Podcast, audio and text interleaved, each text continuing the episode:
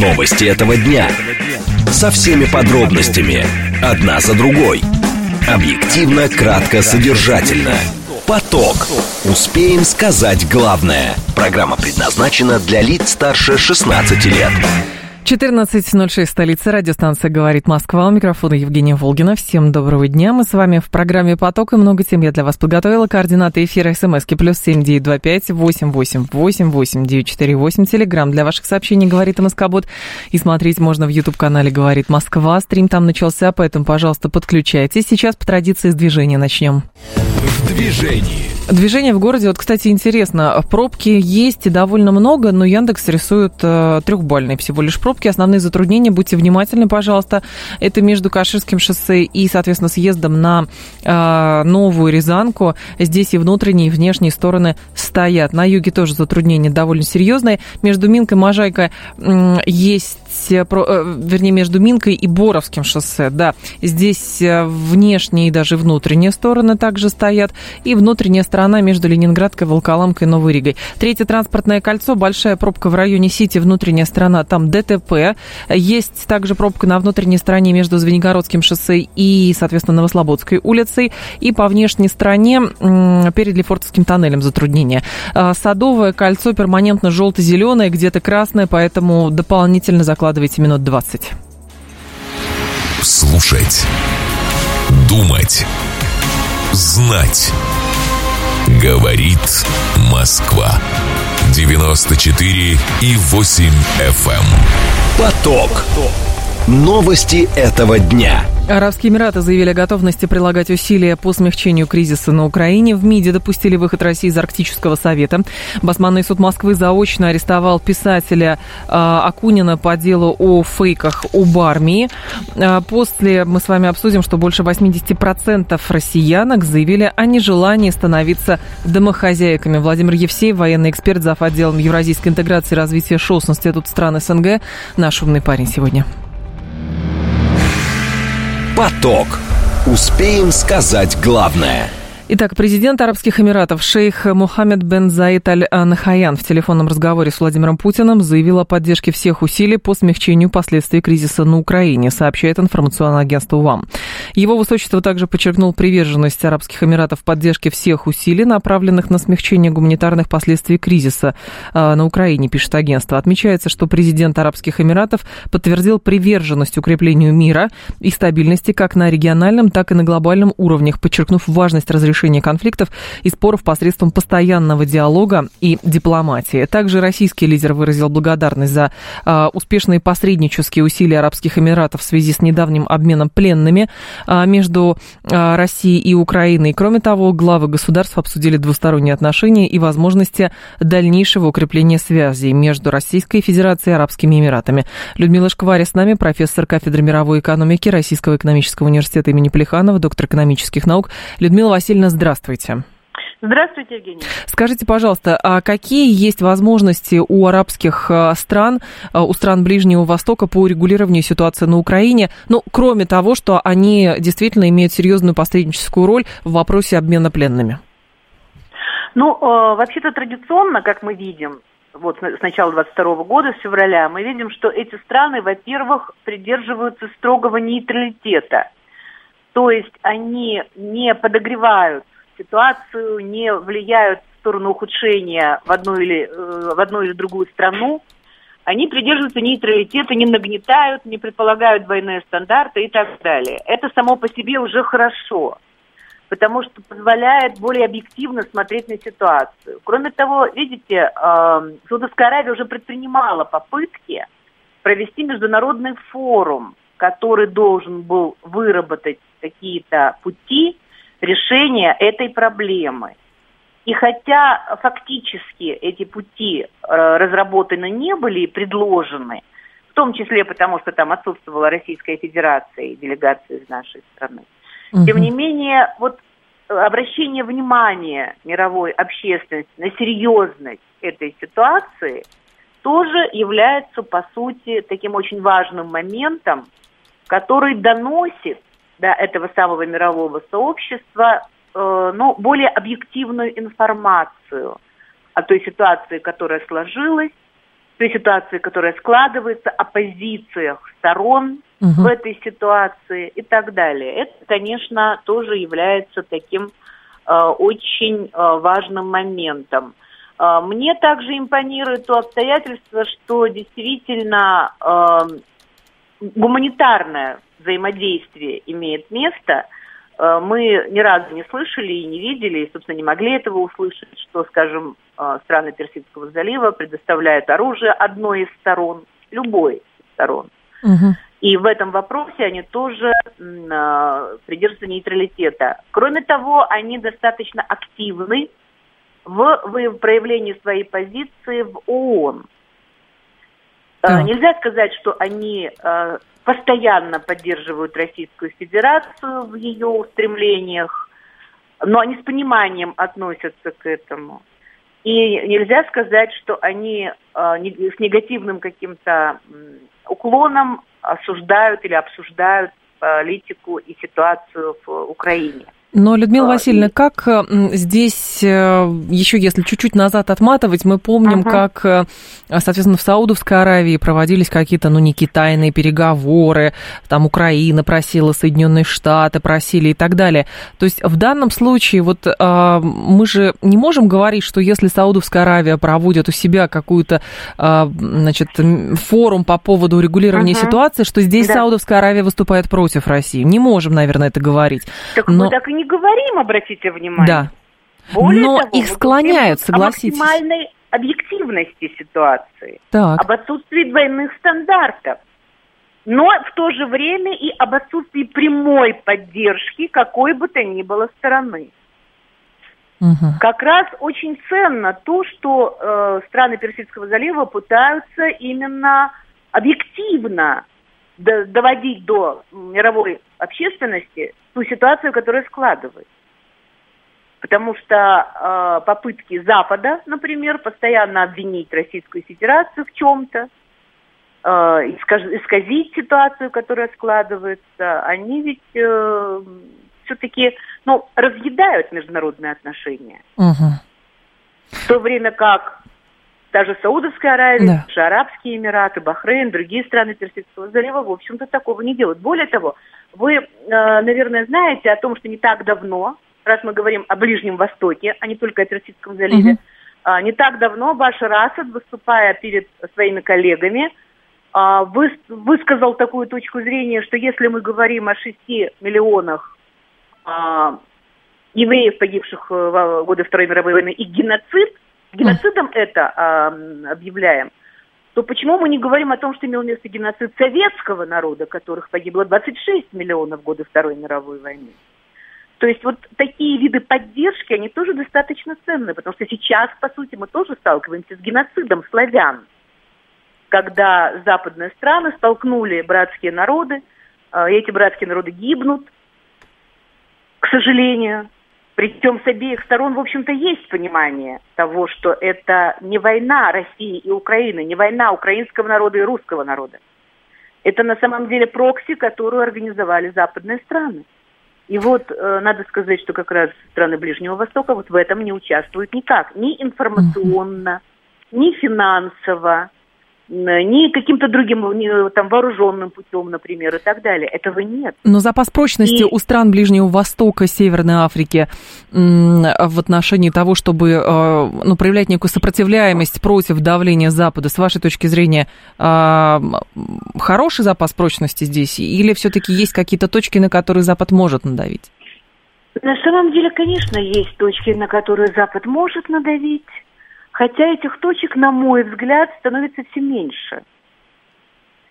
Угу. Ведь в свое время надавили же они на те же страны Персидского залива, а, обвалили нефть в свое время, цену так. на нефть. И, в общем-то, это привело к проблемам для Советского Союза. Все знают каким. Сейчас вот э, степень устойчивости этих стран, она существенно выше но нельзя сказать, что она там стопроцентная. Да, собственно говоря, наверное, мы ни про одну страну мира не можем сказать так. Вот посмотрите на Германию. Вот есть же какие-то точки. Вот была сильная, могучая страна. Сейчас что мы видим?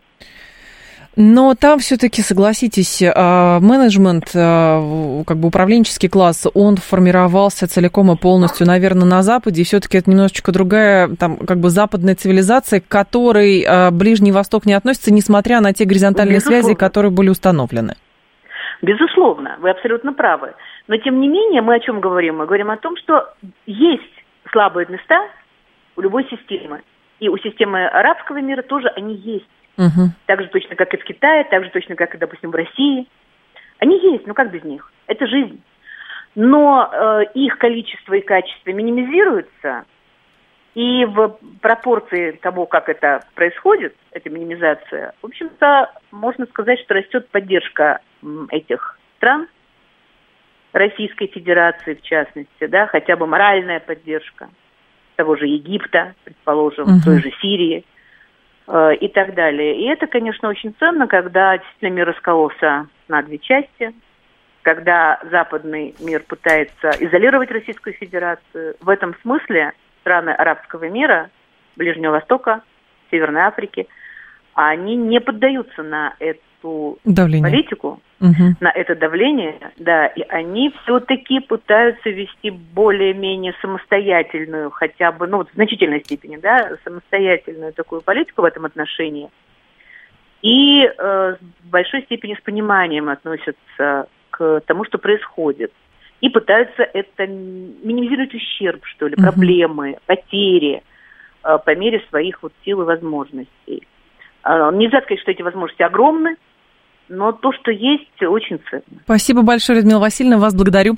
А, Людмила Шквари была с нами, профессор кафедры мировой экономики Российского экономического университета имени Плеханова, а, доктор экономических наук. А, филигранный спрашивает, а что по поводу Кувейта? А что, Кувейт, он, в принципе, ограничивался просто отстраненными сообщениями, когда еще только СВО началась, о как бы, приверженности страны мирным принципам, сосуществования государств, необходимости уважать суверенитет и так далее и тому подобное. То есть, как бы дежурные, дежурные заявления были сделаны сделано. Мы понимаем, что страны Ближнего Востока, конечно же, а, во-первых, а, как бы то для западных государств это был, конечно, большой неприятный сюрприз по поводу того, когда не западные страны, но тесно связанные с ним, демонстративно не стали поддерживать, например, санкционную политику против России.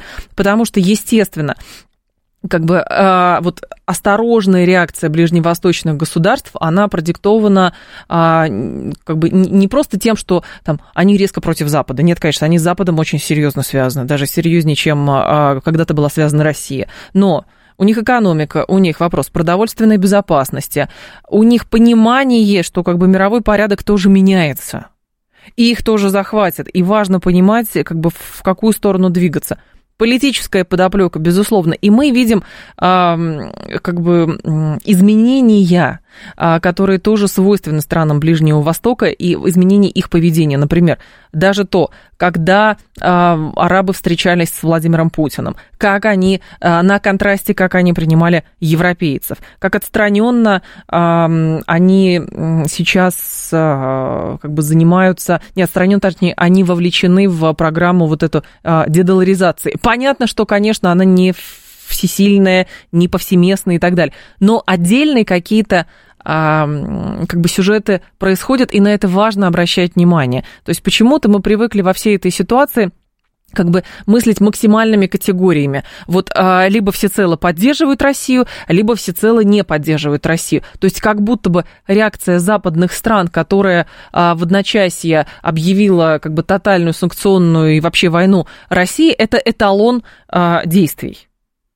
И как будто бы другие страны, если они не поддерживают Запад, они должны были всецело поддерживать Российскую Федерацию. Может быть, так бы и хотелось, конечно но по сути это демонстрирует, что все несколько сложнее, чем даже, кстати, хотелось бы, обращаю ваше опять внимание, а, тем же Соединенным Штатам, что если мы объявили блокаду России, значит и вы должны объявлять блокаду России. Но нет, мир гораздо сложнее.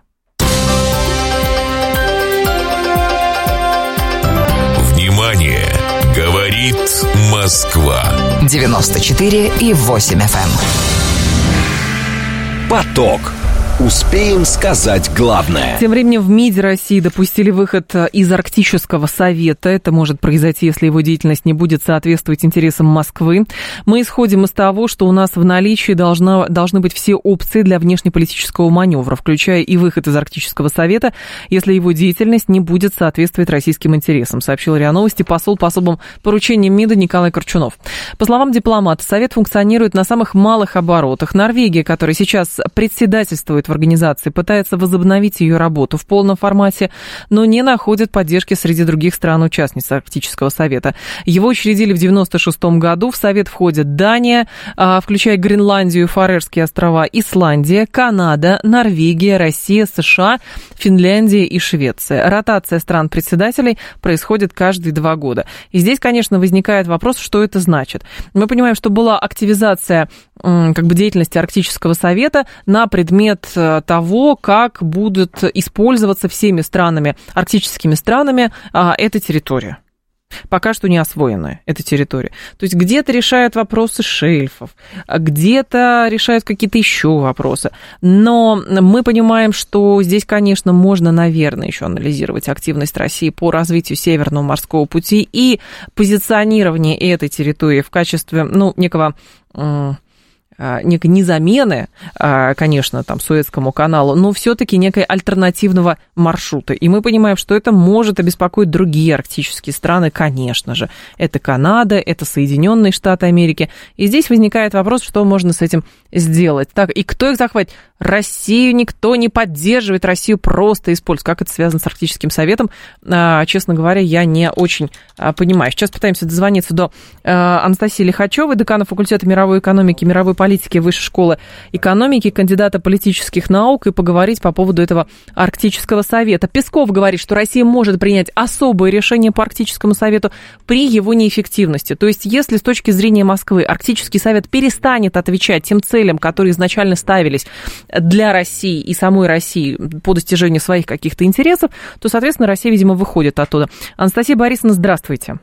Здравствуйте. Скажите, пожалуйста, что это значит, если Россия допускает выход из Арктического совета? А, на мой взгляд, это очень правильный посыл. Россия является одной из стран-основательниц Арктического совета. Здесь важно понимать, что Арктический совет, по сути, это форум то есть это международная организация по типу форума, которая занимается вопросами а, общеарктического развития, безопасности, но ни в коей мере не жесткой безопасности, а экологической, биоразнообразия, защиты прав а, и поддержки образа жизни коренных малочисленных народов Севера. Начиная с а, весны 22 года фактически деятельность России остальными постоянными членами Арктического совета была бойкотирована. При этом в Арктическом совете есть страны не постоянные, то есть не арктические, а стран наблюдателей, ну, например, Китай. Mm-hmm. Вот. И, соответственно, в условиях бойкота, когда, ну, в общем, довольно, это беспрецедентно для Совета, там все построено на принципе консенсуса, принцип консенсуса постоянных членов заложен во все основополагающие документы Арктического Совета. Когда он был прямо нарушен семью основными членами, вопрос, а что мы с этого продолжаем иметь, он остается. И с учетом того, что Россия это, ну, в общем, главная арктическая держава территориально, ресурсно по доле населения, проживающего на территории одной страны в Арктике, то, конечно, здесь важно понимать, что нам членство в Арктическом совете дает. Потому что просто ну, даже не присутствовать на большей части заседаний, быть исключенными из действующих комитетов по конкретным экологическим подобным проектам, но вопрос зачем? Но, Анастасия Борисовна, с учетом, а, я правильно понимаю, что все равно эта организация, а, основная функция именно с точки зрения Штатов была, ну, чтобы как бы балансировать, наверное, а, интересы арктических государств, чтобы условно никто не мог сделать больше, чем на самом деле нужно всем остальным участникам. Но мы понимаем, что Арктика может становиться новой, свежей площадкой для как бы геополитического противостояния. Тут, наверное, можно и российские интересы в Арктике, и, соответственно, канадские, американские. И в этой связи, если Россия выходят из этой организации. Что это значит? А, смотрите, с точки зрения самого Арктического совета, никакими принципиальными интересами в сфере военной безопасности, угу. развития больших энергетических проектов Совет никогда не занимался. Так. Это за рамками его мандата. Это скорее был форум о созидательной деятельности вместе, а не о балансе интересов. А то, что Арктика уже стала площадкой геополитической, геоэкономической конкуренции, да, и здесь наша конкуренция стратегическая с Соединенными Штатами, Соединенных Штатов, с Китаем, который тоже проявляет интерес к арктическому региону и так далее. Россия со всеми остальными странами НАТО, которые являются постоянными членами. То есть сейчас у нас постоянные члены, это семерка стран-членов НАТО после вхождения, uh-huh, uh-huh. Финляндия, Швеция и Россия. А, они вообще за рамками Арктического совета. То есть все вот эти противоречия, разногласия, военные учения, проход от обходов и так далее, это не мандат Арктического совета. Но всем остальным странам сейчас эта организация для чего нужна, с учетом того, что если есть бойкот России, ну как бы насколько это цельная организация и какие функции она сейчас выполняет?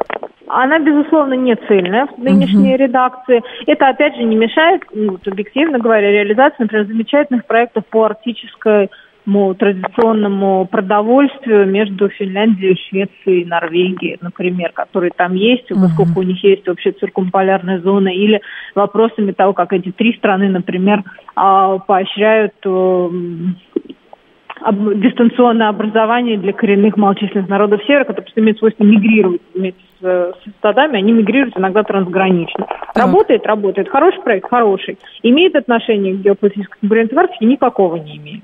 Ну вот. Проблемы Канады и США, например, по регулированию северо-западного прохода, это гораздо более сложный маршрут, чем Северный морской путь, uh-huh. который США очень часто пытаются пройти сами без э, разрешения канадцев, апеллируя к свободе навигации.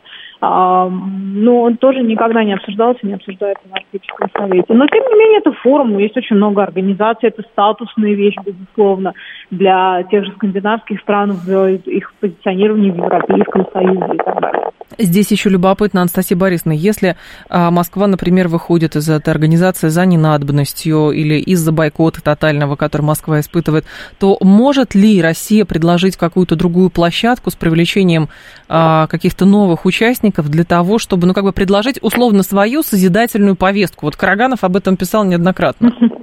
Я считаю, что мы должны это делать. Это не значит, что мы должны выходить Абсолютно. То есть, ну, не хотим, не выходим, не вопрос. То есть, в принципе, Арктический совет без России – это полуарктический совет.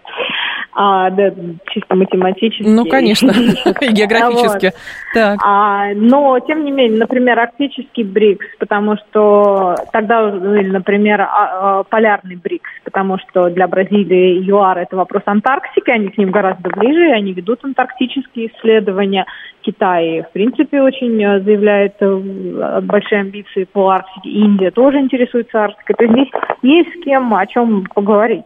А, поэтому, скорее, некая демократизация арктической повестки уходит вот такого ультраклубного формата в более mm-hmm. открытый. Нам э, только на пользу, потому что нам бояться нечего. Мы все равно флагманы арктической э, повестки, освоения а, опыта и, к сожалению, проблем, связанных с этим, потому что в нашей Арктике изменение климата происходит гораздо быстрее, отслеживание вечной мерзлоты, исследование uh-huh, вечной мерзлоты, uh-huh. ее тайне. То есть мы всем этим занимаемся. Конечно, здесь важно оставаться открытыми к международному диалогу, к научному диалогу, тем более, что у нас много трансграничных а, вопросов а, экологических и схожих, смежных с ними с другими странами, но просто... странами, но на них свет ага. клином не сошелся в данной ситуации. Но здесь-то интересно как раз, Анастасия Борисовна, что вообще Арктический совет и подобного рода там любые организации, которые так или иначе там апеллируют к климату и к проблемам климата, они все равно, ну как бы и мы тоже двигались в фарватере вот этой зеленой повестки, которая провозглашалась.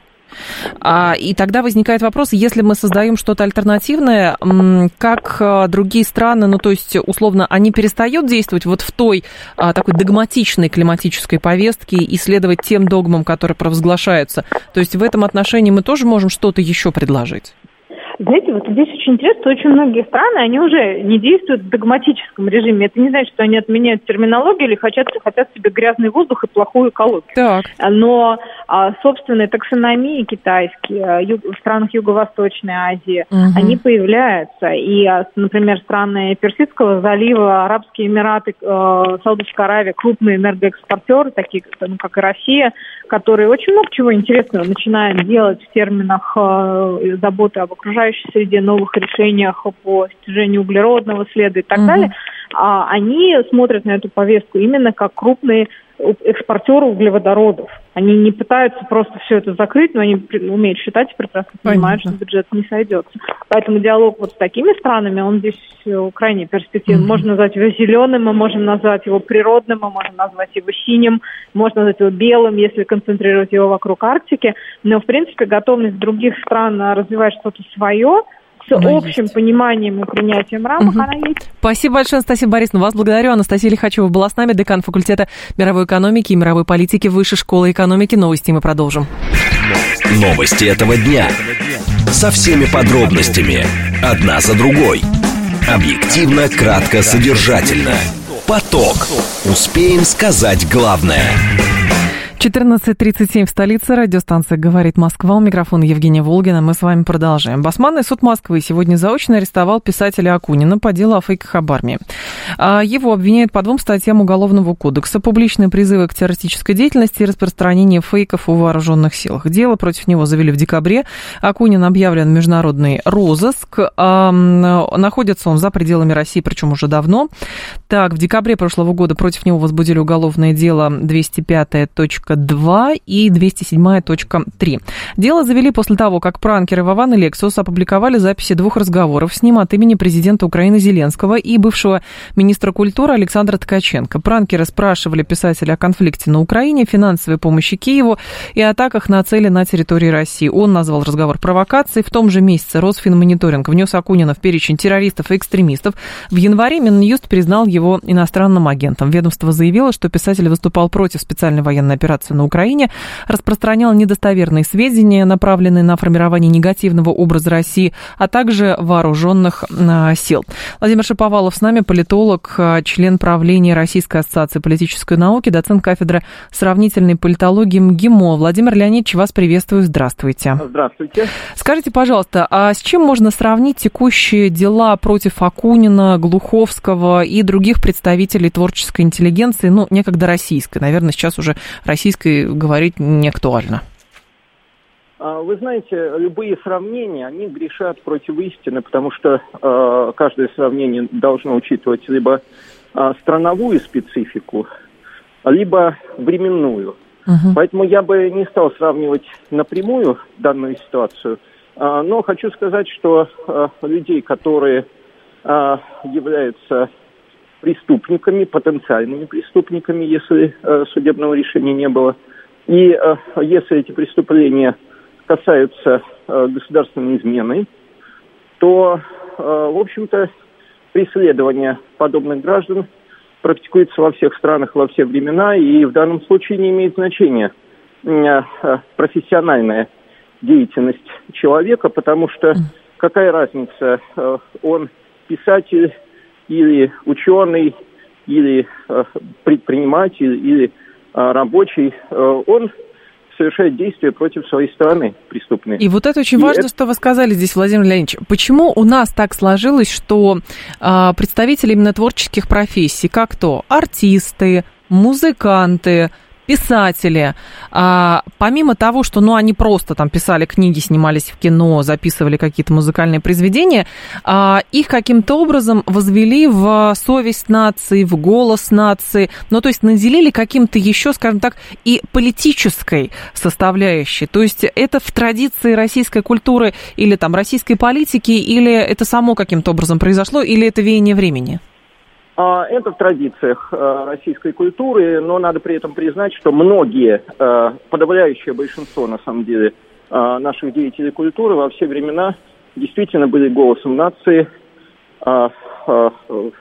истинными патриотами, начиная от Пушкина, и давайте вспомним Василия Ланового, например, и огромное количество современных, ныне живущих писателей, музыкантов, поэтов, деятелей культуры, которые поддерживать свою страну. Вот эти люди действительно являются совестью нации, и а, такой пиетет к деятелям культуры а, в нашей стране существовал всегда, он свидетельствует, что это особенность а, нашей российской цивилизации, а, и а, это, а, так сказать, качество сформировалось а, уже в XIX веке, и даже, может быть, раньше, а, и а, существует и в настоящее время, к сожалению, некоторые э, наши сограждане или бывшие сограждане э, пользуются этим расположением общества угу. к деятелям культуры, может быть, какими-то завышенными ожиданиями со стороны общества, и э, занимают антиобщественную позицию. Но здесь завышенное ожидание от общества или же все-таки здесь возведение как бы общества в ранг того, что общество начинает служить им? Или как бы а, подра... это, они подразумевают, это... что общество должно начать служить им? То есть он сказал, за ним пошли. Ну, Данка такой условно. А, это э, совершенно верно. Вы подметили, это другая сторона данного процесса, поскольку а, многие, ну, скажем так, некоторые представители а, российской а, творческой интеллигенции и сейчас, и в историческом прошлом действительно а, злоупотребляли данным, так сказать, повышенным интересом, почтением, вниманием а, со стороны общества и пытались манипулировать а, этими общественными настроениями в своих интересах. В этой связи, Владимир Леонидович, а, вот даже исторически а, логика обычно государства, когда, соответственно, государство не устраивает там деятельность а, или материалы, или там песни, или просто высказывания каких-то отдельно взятых творческих а, людей, здесь государство включает какой механизм? А, то есть наказание через как бы уголовное преследование или попытка придать забвению, что очень страшно для творческого человека, или изъятие интеллектуальной собственности, то есть твои книги тебе не принадлежат, но в принципе их почитать можно. А давайте э, разделим а, давайте. Э, ситуацию. С одной стороны, существует э, э, деяния, которые подпадают под уголовный или административный угу. кодекс. Преступление или правонарушение. И в данном случае мы уже, э, в общем-то, обсудили, здесь неважно профессиональная деятельность. Да. С другой стороны, существует творчество а конкретного деятеля культуры – и это совершенно другой вопрос, и в России, в современной России не преследует за творчество, в отличие, кстати, от а, а, стран Запада, которые пытаются отменить Россию и отменить российскую культуру.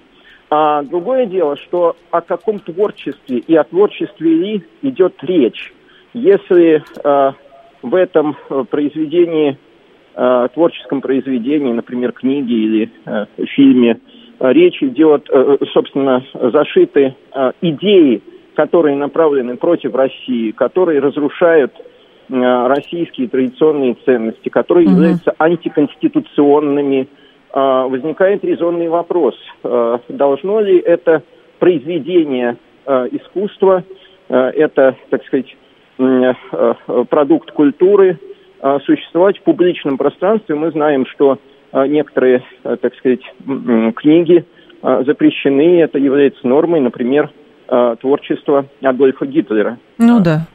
Запрещено. Поэтому в этом отношении, нисколько не сравнивая, конечно, с Гитлером нынешних, так сказать, Фигурантов.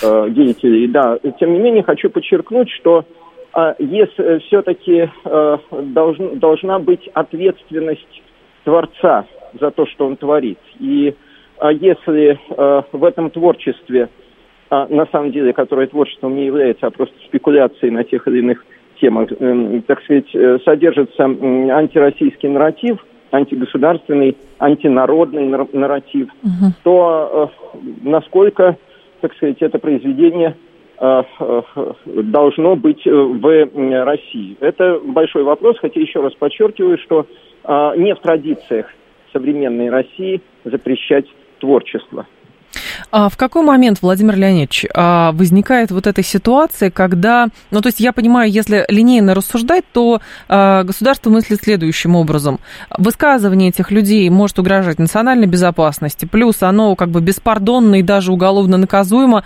Мы же тебе давали возможность здесь развиваться, ты давал концерты, записывал музыку, у тебя все там покупали твои книги и так далее, и теперь ты таким образом решил распорядиться тем ресурсом, который у тебя был. Ну, то есть э, в такой же связи тоже можно, условно, вот этот вот публичный договор между творческой личностью и э, государством, э, все стороны понимают, что он заключен или нет? Ну и опять же, я хочу разделить эту э, часть на несколько составляющих. Давайте. Существует э, уголовное законодательство, по которому в некоторых случаях предусмотрена и может быть предусмотрена конфискация имущества или штрафа. В этом э, смысле нет никакой разницы, какое это имущество. Угу. Оно существует и существует подобного рода мера наказания. Что касается э, того вопроса, который вы, как я его понимаю, о публичном э, договоре, так называемом, который ну, условно так его можно назвать, наверное, бы, да угу. свел его к теме достаточно прозаической. Смотрите, а, существует государственный заказ на а, те, то или иное кино, угу. на то, что финансируется государством. Вот в этом смысле то, что является собственностью, по сути, частью государственного процесса, здесь, конечно, никакие антироссийские мысли, идеи, угу. нарративы не просто противопоказаны, они быть не могут, и подобного творчества в принципе не может быть за счет государственных средств. А если а, писатель, поэт, драматург а, не вступает в отношения с государством, а существует как частное лицо, если он не нарушает закон, это совершенно другая ситуация, и э, мне кажется, что э, в данном случае э, речь не может идти о так сказать, э, э, каких-то Понятно. А, действиях, так сказать, направленных против продуктов творчества. Но, опять же, э, еще раз хочу подчеркнуть, а если законом предусмотрена конфискация имущества, как, так сказать, нормативная мера наказания, то угу. разницы нет. Спасибо большое, Владимир Леонидович. Да, вас благодарю. Владимир Шиповалов был с нами, политолог, член правления Российской ассоциации политической науки, доцент кафедры сравнительной политологии МГИМО. А ценности России чем-то отличаются от мировых, говорит Виктор. Ну, у каждого государства свои ценности. Если вы на... Кто-то говорит, а почему книги-то этих людей э, убирают? Понимаете, вот про ценности, это же любопытная история. Ну, то есть... Э, вот Человек в разговоре с пранкерами как бы сказал, что с пониманием относится к тезису хороший, хороший русский, мертвый русский. И, в общем, не стесняясь, это сказал. Другое дело, почему люди до сих пор ведутся и на пранк, и на мошенничество. Ну, как бы все ведутся. И поэтому, если они смеются над тем, что несчастных бабушек какие-то мошенники разводят, ну, как бы они сами покупаются на Вована и Лексуса, например. Вот. А Здесь же другая история. Ну, то есть, представляете, что если бы кто-то дал американским пранкерам интервью и сказал, вы знаете, я считаю, что, а, в общем, хороший американец – это мертвый американец. И это был человек, который, ну, например, там собирает э, кинозалы, собирает э, книжные магазины, снимается в топовых фильмах, дает топовый концерт. И он говорит такую фразу. Просто, если вы считаете, что, допустим, с вашей точки зрения это несправедливо, преследование таких людей, просто попробуйте посмотреть на это со стороны. Вот просто со стороны посмотреть. Когда вы говорите, возвращаются в 30-е, так, почитайте тогда про... Ну, не читали, что ли, про 30-е годы? Ничего этого не... И что? То есть, что, вы пытаетесь этим сказать? Что здесь государство перебарщивает? Что здесь что? Давайте договоримся так – что э, как бы если человек зарабатывал деньги на территории Российской Федерации, давал концерты людям, которые шли, готовы были платить деньги за книги, э, любили песни и так далее, но в какой-то момент этот человек в, себя возомнил каким-то великим политическим деятелем, который позволяет себе не просто неуважительно отзываться, да, ладно, о государственной власти, но просто о людях и говорит, что хороший русский – это мертвый русский, а другой говорит, а я разделяю этот тезис, я ничего против не имею. Ну, как бы и тогда, а зачем тогда книги этого человека брать в руки? Ну, просто вот не понимаю, как это, это отделяется, значит, здесь люблю, там не люблю, но здесь или вы оправдываете такого человека, ну, ты как бы определись. Либо тогда нет, тогда вообще не продавай. Устрой бойкот санкций. Мои книжки на территории России продавать нельзя. Я уехал, все собрал, из Риги теперь всем даю интервью. Но нет, ты же хочешь здесь деньги зарабатывать, но при этом там говорить ужасный кровавый путинский режим, который объявляет меня иноагентом, террористом и еще заочно арестовывает. Ну, как-то надо определиться, наверное. Внимание! Говорит Москва. 94 и 8 FM. Поток. Успеем сказать главное. Больше 80% россиянок заявили о нежелании становиться домохозяйками. Похоже на революцию, честно говоря, какую-то. Речь идет о женщинах с доходом от 100 тысяч рублей при наличии хорошо зарабатывающего мужа. Это важное условие. Об этом говорится в опросе сервиса по поиску работы SuperJob по данным по исследованию о готовности посвятить себя домохозяйству. Чаще говорили респондентки с доходом до 50 тысяч рублей в месяц. Из них 34% на назвали недостаточными доходы мужей для содержания семьи в одиночку. Готовность отказаться от карьеры в пользу семейных забот чаще выражали женщины старше 34 лет. Во-первых, интересно здесь, почему как, у людей спрашивают, э, в массе своей женщина совмещают и домохозяйство, и работу. То есть она тот самый и конь, и, и, и все на свете. Вот. Но здесь принципиально говорят, значит, э, не работать, а быть домохозяйкой. Вот в большинстве случаев женщины, которые хорошо уже зарабатывают, зарабатывает, понимает, а зачем быть домохозяйкой. Ирина Смолерчук с нами, клинический психолог и гештальтерапевт. Ирина, здравствуйте. Здравствуйте, Евгений, здравствуйте, дорогие друзья. Как же я рада, что у современных женщин сегодня существует такая осознанность, значит, есть выбор. Вообще да. женщина делится на две категории, такие значимые, на домашних таких курочек, нежных, ласковых, которые получают удовольствие от построения вот этого гнездного такого безопасного пространства, защиты тылов, для помощи в развитии карьеры, они детей своих поднимать. Знаете, такие жены лейтенантов с перспективой на генеральшу, которые по гарнизонам, вот это классная Нет, и такие биография. есть, и такие есть. Просто я пытаюсь понять, почему в нашей культуре есть крайности. Как только женщина заявляет о том, что она, ну, простите, она зарабатывает, она хочет как бы реализовываться, давай наймем клиник, давай еще что-то, ее начинают обвинять в том, что она какая-то не такая, и вообще вот настоящая женщина – это хранительница очага. Так она и прекрасно этот очаг хранит, и даже деньги для него зарабатывает, для этого очага вот женщины, которые категорически, вы правильно, Женя, заметили про крайности. Вот и то, и другое, женщина-карьеристка, женщина домашняя, это одно другое дополняет, и пусть у каждой будет свой выбор. Вот когда она категорически отказывается от домохозяйства в пользу головокружительной карьеры, там, это значит, она готова к соперничеству, конкурентности, такие мужские качества в ней – это прекрасная история. Сегодня у нас для этого есть все возможности. У нас быт механизирован. А для того, чтобы нам готовили еду, есть специальные люди. Даже в семье есть всегда желающие. Но угу. на что мы, психоаналитики, обращаем внимание? Ведь порой женщина спасается в своей прекрасной карьере, например, от неудавшейся женской судьбы, где ее обидели, где она решила опираться только на себя, не доверяя никому.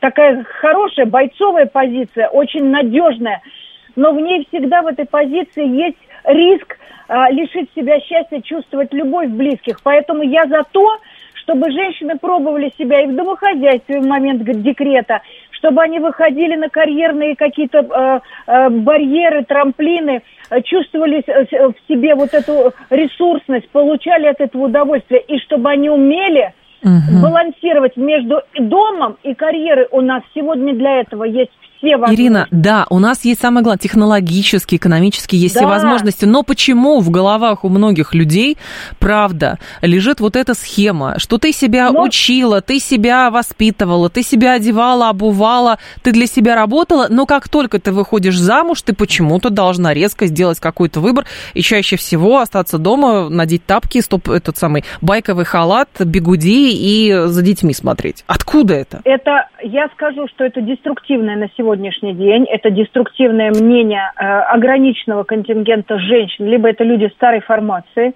либо это женщины, которые не видят в себе способности быть социально полезными, кроме как в собственном доме, на пирожках, на борщах, на заботе.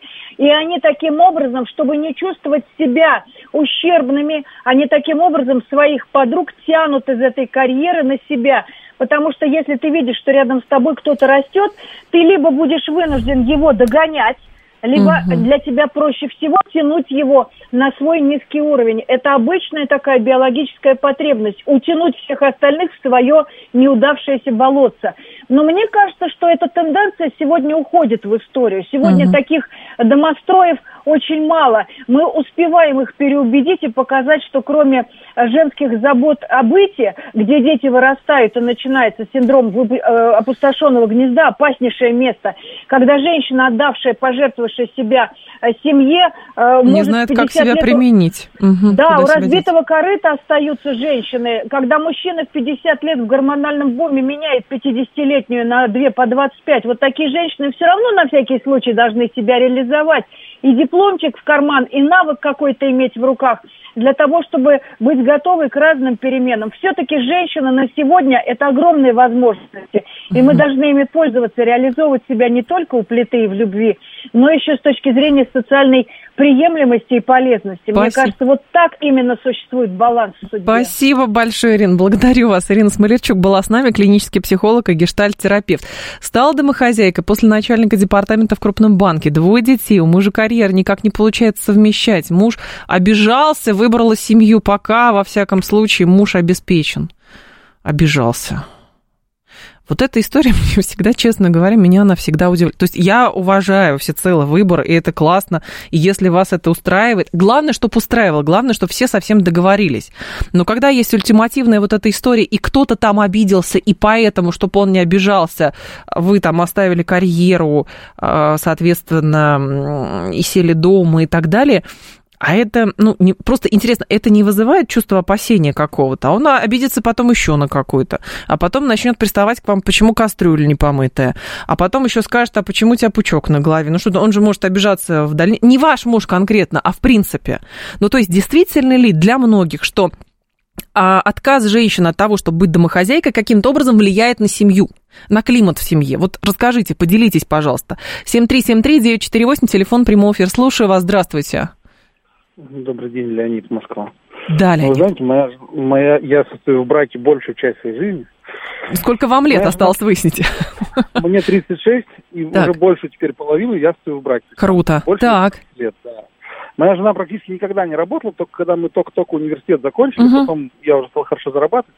И вы знаете, я хочу сказать, что по большому счету, наверное, это выбор, конечно, каждого человека и каждой семьи, но мне кажется, что женщина, которая имеет возможность э, не работать в смысле работы, вот то есть куда она ходит на работу.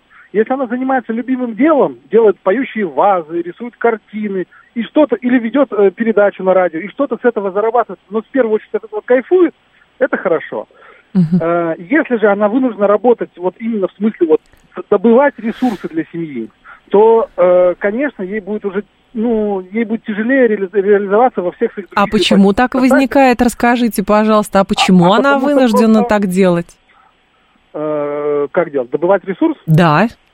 Ну вот я и говорю, что вот моя жена, например, не вынуждена. Я считаю, что это правильная модель, потому что у человека ограниченное количество энергии, вот, да, каждый день, там, 100%. И если uh-huh. она 80 тратит на добывание э, финансов, то на семью остается 20. Это не ее вина, это просто вот, ну, вот, математика, да, как говорится. Вот так Но это, ну, понимаете, у вас здоровая, правда, у вас здоровая позиция. Спасибо большое. У вас здоров... И у вас есть договоренность, и вы понимаете, но нет такого, а, просто я думаю, что многие женщины меня поймут, особенно женщины, которые были в декрете, с маленькими деньгами, у которых, в принципе, была там какая-то низкооплачиваемая, например, работа.